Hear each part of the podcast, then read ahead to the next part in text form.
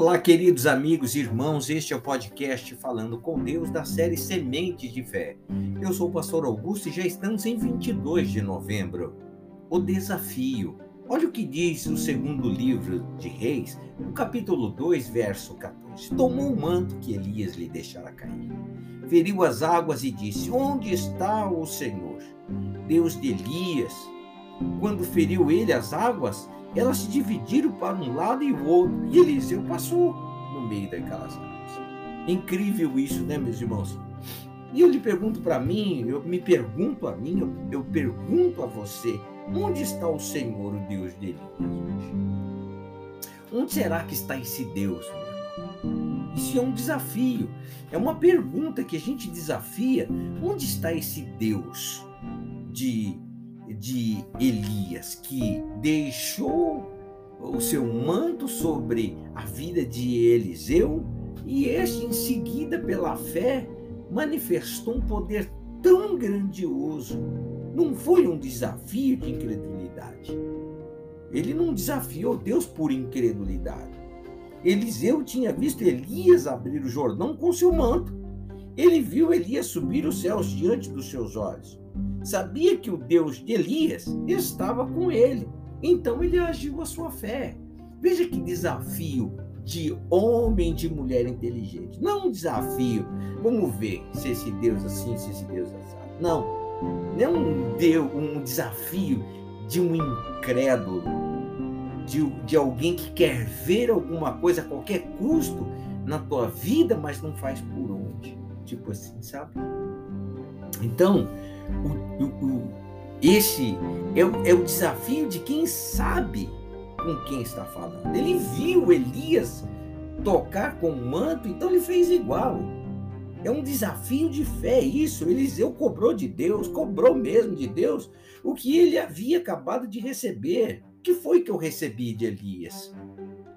Pois tinha pedido a porção dobrada do espírito de Elias. Ele simplesmente pediu: Eu quero a porção dobrada do seu poder. E diante dos demais discípulos dos profetas, ele não teve medo de agir de acordo com aquilo que ele cria, meus irmãos. Ele não teve medo, ele foi para cima. Ou é ou não é. Que situação é essa? Então, se você tem andado de acordo com a palavra de Deus, meu irmão, tem autoridade para fazer esse desafio com Deus. E, e volto a repetir, não um desafio de um incrédulo, mas um desafio daquele que crê de fato. Papai, eu quero ver as suas grandezas na minha vida. Eu quero ver as suas maravilhas na minha vida. Eu quero ver o teu poder atuando e agindo. Então, Eliseu, ele não foi insolente nesse momento, né? Ele não foi. Ele ele ele invocou o nome do Senhor às margens do Rio Jordão. Quando ele fez isso, ele sabia que teria resposta de Deus. Ele sabia que agora o Senhor o Deus de Elias passaria a ser o seu Deus. Elias, Elias havia sumido da frente dele numa carruagem de fogo. Ele lutou por isso, ele insistiu em seguir Elias, ele ignorou a fé negativa dos seus companheiros que acompanhavam ali. Ele lutou pelo que queria e agora era a hora de ver a materialização de sua crença. Então ele estava certo, meu irmão. Ou é ou não é. Ele estava corretíssimo. Ou é ou não é. Ou Deus é com você, meu amigo. Ou ele não é com você. Ponto final. Simples assim. Não aceite o mais ou menos, não é verdade? Não aceite crer em um Deus tão grande e viver uma vida tão mesquinha, tão cheia de regras, de disso, daquilo, viver à mercê da situação, das circunstâncias, viver à mercê das coisas. Por exemplo, é, como você não pode aceitar crer no Todo-Poderoso e viver escravo de uma doença, por exemplo. A doença não pode permanecer no teu corpo. A partir do momento que você faz um desafio com Deus, para Ele não é impossível. A partir do momento que você faz um desafio com Deus, então, naquele momento, você está mostrando a Ele que está fazendo um desafio de quem tem fé nele, de quem está perguntando: Poxa vida, Deus, eu conheço o Senhor. Eu ando com o Senhor. Eu vivo para o Senhor, com o Senhor e tudo mais. Mas eu, eu estou passando por uma vida que não condiz com aquilo que o Senhor é. Se o Senhor é na minha vida, então tal coisa precisa acontecer, tal coisa precisa se manifestar. Então, é, viver escravo de uma doença, de um problema, é, faça esse desafio com Deus. Né?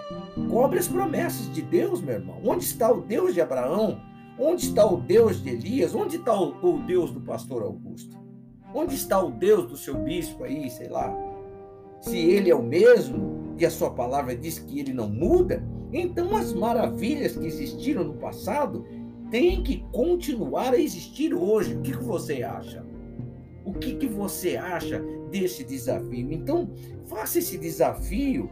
Onde está o Deus de Elias? Procure desafiar Deus, não por incredulidade, meu irmão, mas por fé, conhecendo esse Deus. Ele é possível. Para ele, todas, todas as coisas é possível. Ele ressuscitou o morto. Ele, ele fez cego andar, paralíticos e coxos. Meus irmãos, é, é, ele vai se manifestar na sua vida. Pode acreditar. Deixa o pastor Augusto orar por você. Pai, eu te adoro de novo. Assim como tomou o manto que Elias deixara cair, feriu as águas e disse: Onde está o Senhor, Deus de Elias? Quando feriu ele as águas, elas se dividiram o meio para um, um lado e o outro lado. E Eliseu passou ali, aquilo para ele, todo mundo vendo. Que maravilha, é uma honra muito grande ter o poder de Deus caminhando lado a lado com nossas vidas, Pai. Ter o poder de Deus à nossa disposição, meu Pai. Por isso, Espírito Santo de Deus, meu Pai, em nome de Jesus. Nesta noite eu quero te pedir que toque na vida deste meu irmão, desta minha irmã. Onde está o Deus de Elias? Onde está o Deus de Eliseu, de Abraão, de Isaac, de Jacó? O Deus do Senhor Jesus Cristo, o meu Salvador. Pai querido, há tantas misérias ocorrendo na vida de pessoas, pessoas escravas do medo, escravas das drogas, escravas, meu Deus, do álcool, escrava da prostituição, do adultério, Pai. Pessoas escravas, ó meu Deus glorioso, de tantas mazelas e mesquinharias deste mundo maligno e cruel, Pai. Onde está o Senhor, Deus, o Deus da minha fé, o Deus cujo qual eu confio minha vida, minha esperança, os meus olhos, para que vejam as tuas promessas cumpridas em minha vida e na vida deste meu irmão, desta minha irmã, na vida deste homem que ora com fé, que fala, pô, é verdade, Deus. Eu creio no Senhor, eu faço isso, eu faço aquilo, Pai eles não tenho visto na minha vida, Senhor. Tal e tal coisa. Então pode ter certeza que o Senhor Deus ele vai se manifestar na sua vida. Às vezes ele vai se manifestar como se manifestou para Elias, porque Elias, Eliseu, aliás, ele se manifestou para Elias também e depois consequentemente porção dobrada para Eliseu. Deus vai se manifestar na sua vida também, mas antes, Eliseu ele demonstrou, ele largou tudo para trás, pai, mãe, largou juntas de boi, queimou os bois dele, fez churrasco, deu para os amigos e foi atrás de, Elias e não desistiu. Poxa, pode ser que Deus faça esse tipo de milagre instantâneo na tua vida, porque o Senhor, ele, ele, ele passa com seus olhos por toda a terra a encontrar os verdadeiros adoradores. Aqueles que verdadeiramente servem ao Senhor, meu irmão. Chega de mentira, chega de, de hipocrisia, chega de, de inverdades na tua vida, de colocar culpa nos outros pelos seus erros, pelos seus pecados, de colocar a culpa nos outros pelas coisas que você mesmo faz por gosto sabe? Por não conseguir, por escravidão, por não conseguir se livrar dessas, dessas mesquinharias, mazelas da vida.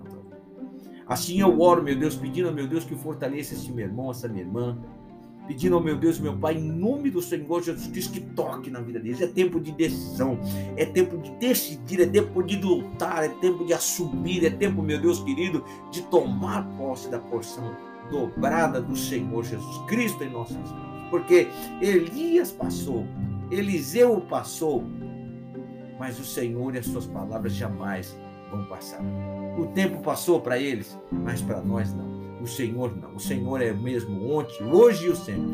Por isso nós veremos a glória do Senhor na nossa vida. Assim eu oro, agradeço meu Deus de todo meu coração, em o nome de Jesus. Amém e graças a Deus. Olha, meu irmão, que Deus te abençoe, que Deus te guarde. Que Deus te proteja em o nome do Senhor Jesus Cristo.